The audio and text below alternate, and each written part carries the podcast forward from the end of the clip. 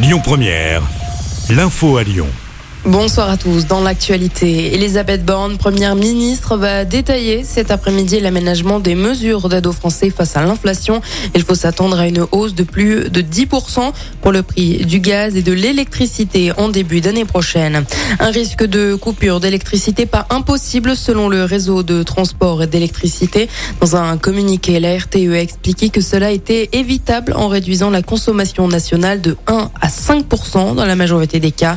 Pour le gestionnaire de réseau, il n'y a aucun risque de perte de contrôle total du système électrique pour la France. Clément Beaune, ministre des Transports en visite à Lyon cet après-midi, il s'est rendu à la métropole de Lyon et à la préfecture du Rhône pour parler du groupement des autorités responsables de transport avec le président de la métropole de Lyon Bruno Bernard et le maire de Lyon Grégory Doucet. Ils ont abordé la question du Lyon-Turin. Hier, la métropole s'est retirée du comité de la Transalpine. Attention, si vous devez prendre l'avion vendredi.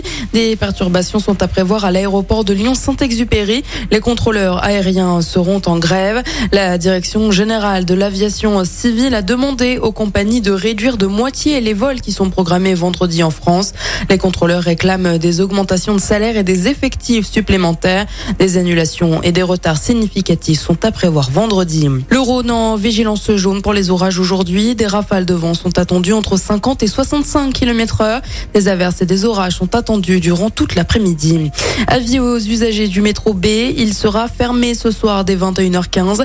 C'est en raison de travaux. Des bus relais sont mis en place. Cette perturbation concerne tous les débuts de semaine jusqu'au 28 septembre inclus. Le cercueil de la reine Elisabeth II est désormais à Londres. Il a quitté le palais du Buckingham Palace pour se rendre au Westminster Hall. Son cercueil sera exposé au public jusqu'à lundi matin, date de son enterrement. Et du sport avec la Saint-Élion 2022 qui voit de nouvelles célébrités rejoindre la course.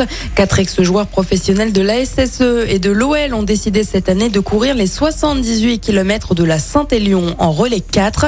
Il s'agit de Loïc Perrin, de François Claire, de Sidney Govou et de Jérémy Clément, le capitaine de l'équipe.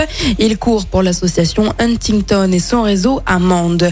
Et puis en basket, les Bleus vont tenter de décrocher leur place en demi lors des quarts de finale de l'Euro. Ils affrontent l'Italie ce soir. Et puis euh, Lasvel présentera son trophée de champion de France et son nouvel effectif ce soir à Villeurbanne. Rendez-vous à l'hôtel de ville. Les supporters sont évidemment conviés pour l'événement. Tony Parker, le président du club, sera présent.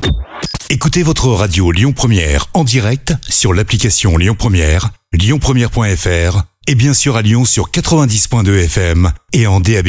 Lyon Première